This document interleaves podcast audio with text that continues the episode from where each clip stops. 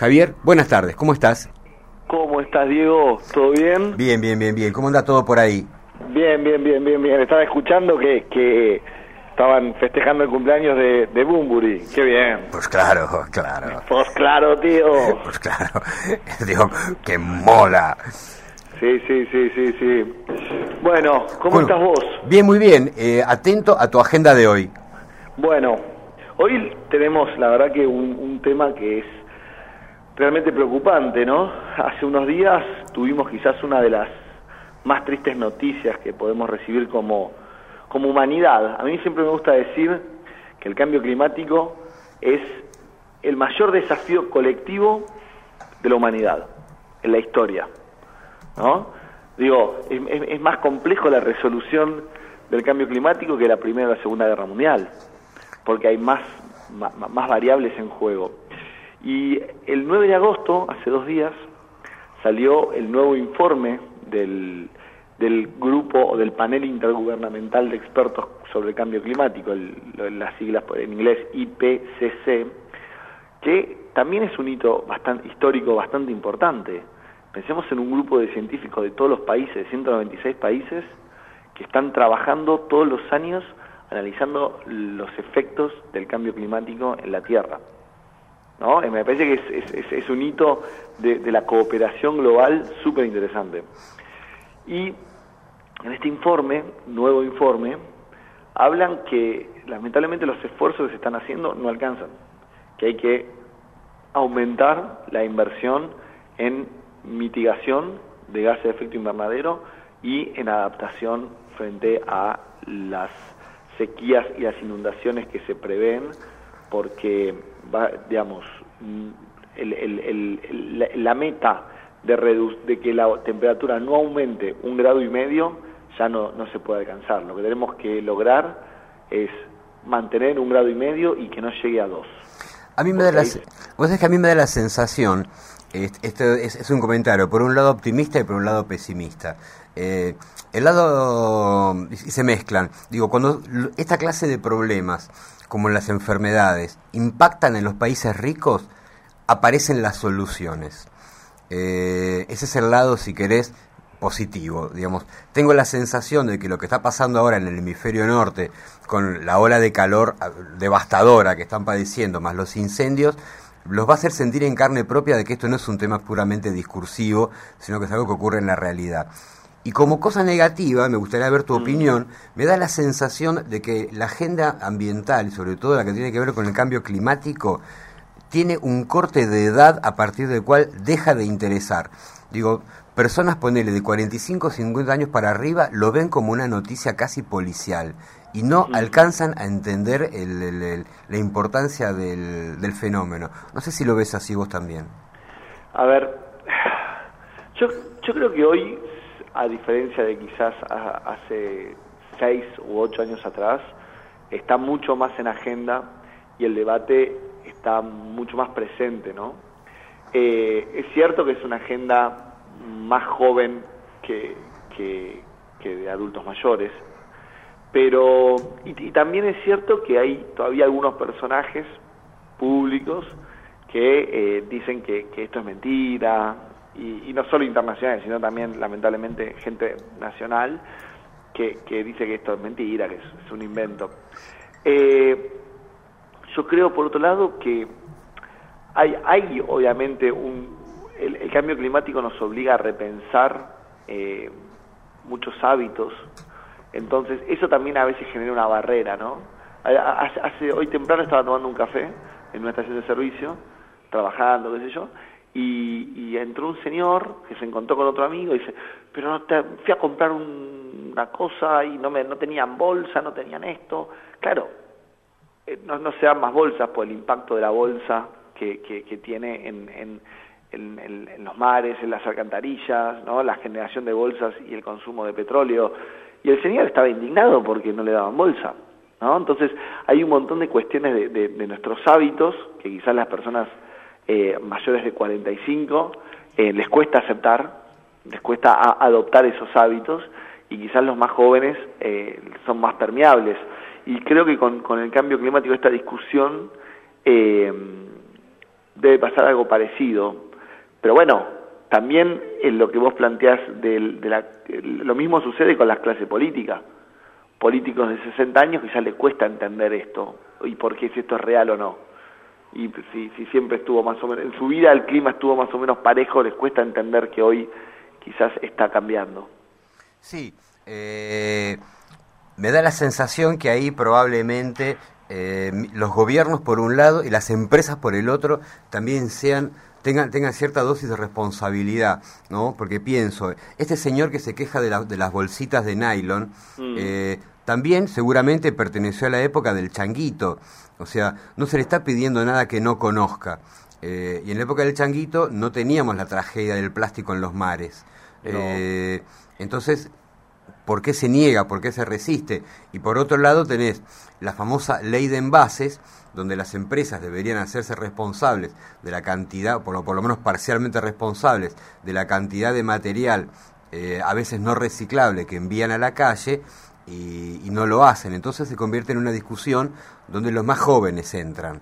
Y los viejos lo miran casi, te diría, no sé si, no sé si resignados o desinteresados. Yo creo que, a ver, como, como te decía antes, hay, hay un cambio de hábitos que el cambio climático, que el, lo, lo que hablábamos el otro día, el sobregiro de la Tierra, ¿no? el, el, el, agotamiento de los recursos naturales antes de tiempo, eh, nos, inevitablemente nos obliga a repensar el modelo de producción y el modelo de consumo, la manera en que producimos y la manera en que consumimos. ¿Y a, qué me refiero con esto? La manera en que producimos. Como bien vos dijiste, se sabe que hay islas de plástico flotando por los diferentes océanos del mundo. Eso quiere decir que hay eh, el, hay, hay bolsas, envases, productos de plástico flotando y por otro lado estamos consumiendo los recursos naturales de la tierra. Claramente ahí hay un, manejo del stock equivocado, porque por un lado estamos consumiendo de más y por otro están sobrando productos que podríamos reutilizar a través del reciclado. Y ahí nos obliga a repensar cómo producimos. ¿Y necesitamos las bolsas? ¿Cómo consumimos? La cantidad de carne que comemos, ¿necesitamos comer toda esa cantidad de carne? Y ahí es cuando empieza a, repensarse todo el modelo productivo de la civilización, ¿no? La manera en que vivimos. Y eso genera a veces resistencia, por supuesto, porque atrás de todo eso hay industrias, hay comercios, hay empleos, hay maneras de vivir eh, que sin duda va a generar va a generar resistencia. Pero creo que esto es un, un panorama y un paradigma que va a reconfigurar la sociedad del siglo XXI. Sí, eh, da la sensación, vos ponías al principio un ejemplo bélico, decías, eh, va a ser más difícil revertir el cambio climático que eh, recuperarse probablemente de, de, la Segunda Guerra Mundial. Yo creo que lamentablemente estamos yendo hacia un escenario en el cual primero va a ser necesario tocar fondo que eh, algunas sociedades experimenten en carne propia las consecuencias del fenómeno del, del, cambio climático hasta que realmente tomen las medidas para, para empezar a revertirlo, ¿no? Porque va a llevar un tiempo. Frente a eso te digo, según los informes del IPCC que se vienen dando cada, cada eh, dos años aproximadamente, eh, si hacemos una reducción sostenida de las emisiones de dióxido de carbono, eh, se permitiría limpiar rápidamente, se, digamos, se van a notar mejoras en la calidad del aire rápidamente. Pero pueden pasar más de 30 años para que la temperatura, las temperaturas mundiales se estabilicen. Y vos decís sentir en carne propia. Yo creo que ya hace por lo menos cuatro o cinco años que estamos viendo los incendios que se generan siempre en verano, tanto en Australia como en, en, California y en Argentina y en la Amazonia. Entonces, eh, las sequías, las sequías que están impactando directamente sobre las economías del mundo y entre ellas la, la economía argentina, las inundaciones, los monzones, los huracanes, ya está sucediendo, Diego. No es algo que vamos a tener que experimentar en carne propia. El asunto que quizás no lo queremos ver o no lo queremos racionalizar como que es efectivamente el cambio climático. O no o todavía no tiene la suficiente dosis de dramatismo para que te, te impacte cuando vivís en un universo tan, si querés, contenido como el de la ciudad de Buenos Aires. Eso yo, yo estuve hace unos días en, en, la provincia de Corrientes y el río Paraná tiene una, una bajante que es histórica y que en un punto eh, empieza a tener impacto en la economía, porque a la altura, ponele, de la ciudad capital de Corrientes, que es por donde eh, pasa un tramo de la hidrovía, van esas enormes, gigantescas barcazas con mercadería, pero ya tienen que dragar, ya tienen que ir con pilotos este, expertos, eh, o sea, ojo que te quedes con, la, con, con, cosechas que no puedas moverlas, porque se paraliza te diría prácticamente este, el tronco productivo del país y ahí me vas a contar, ¿no? Cómo, cómo es la cosa. Seguro, seguro, seguro. Mientras vas al supermercado y todavía sigas teniendo galletitas, es algo que le pasa a otros. Hace poquito, hace poquito salió un informe del Banco Mundial eh, analizando cuáles, cuáles van a ser los impactos del cambio climático en la economía argentina en los próximos años. Y se prevé que por las sequías por las sequías puede llegar a haber una disminución del 5% del PBI y debido a las inundaciones hasta un en sí, entre un 5 y un 8% de disminución eh, del, del, del activo fiscal por los, los subsidios que son necesarios para que todas esas familias puedan recuperar las pérdidas de las inundaciones. Sí, mira, en un rapto de lucidez pocas veces vista, Daniel Saavedra este, vincula el fenómeno eh, a eh, problemáticas como la del COVID, por ejemplo. También, sí, sí, sí, sí, sí, por supuesto. Eh, pero me parece interesante también pensar otra cosa, digo, digo para no, para no, ser tan, digamos, no solo catastróficos. Como habíamos dicho antes, esta este, este, el, cambio climático, el sobregiro de la Tierra, las islas de plástico, las modificaciones del clima que generan sequías e inundaciones, nos obligan a repensar el modelo productivo, la manera en que producimos y consumimos. Entonces, en, esta, en este repensar el modelo productivo, tenemos una gran oportunidad también. Tenemos la oportunidad de, al modificar el modelo productivo, en este sentido, por ejemplo, ir hacia la economía circular, generar cientos y miles de nuevos empleos que hoy no existen. Entonces, amén de, de los sacrificios y de los problemas que puede traer el, el cambio climático, adaptarnos, adaptar nuestra economía al cambio climático en base a un desarrollo sostenible, a infraestructura verde, a economía circular, a los empleos 4.0, ¿no? Más, más, eh, una economía más digital que física, eso puede permitir no solo eh, adaptarnos frente a la crisis climática, sino también encontrar una salida de desarrollo positivo en una realidad argentina que tampoco se puede, no nos podemos desentender de eso, de que, que hace 30, 30 años que no podemos, que, que, nos, que no, estamos creciendo. ¿no? Claramente nuestro sistema productivo está degradado que encima vos fijate lo que te voy a decir, somos un país que se vincula con el mundo a través de la exportación de materias primas, se vincula con el mundo a través de los recursos naturales. El aumento de las sequías y las inundaciones lo que hace es degradar nuestro capital para vincularnos con el mundo. Sí, digamos, el lado luminoso de todo este fenómeno es que es un problema que sí tiene solución. Lo que pasa es que tenés que estar en condiciones mentales y políticas de, implementarlas. O sea, así como en el plano educativo, que acá muchas veces hablamos, este, y en, si querés, en materia de eh, otras actividades, eh, este momento del siglo XXI impone un cambio de paradigmas, ¿no? Un cambio, un hacer las cosas de otro modo. Eh, el trabajo el trabajo también tiene que este, estar a la altura de esa transformación, porque si hablamos de 20, 30 años, en términos históricos son segundos. O sea, es un problema que se puede solucionar. Eh, no estamos hablando de la destrucción que puede provocar un terremoto, estamos hablando de algo que lo estamos viendo, que viene, que avanza, que se manifiesta, que tiene consecuencias. Bueno, hace falta esa, esa decisión política de decir, bueno, hasta aquí no más y a partir de este momento eh, vamos a tomar medidas para evitar que siga progresando. Seguro. Sí, a ver, creo que, que la decisión, las decisiones políticas, quitando, quitando el, el sabes que a mí no, no, no, no soy de los que piensan en, en, en teorías conspirativas. Entonces, ¿por qué la política no avanza más profundamente en esto? Porque todavía faltan quizás resoluciones técnicas, faltan acuerdos.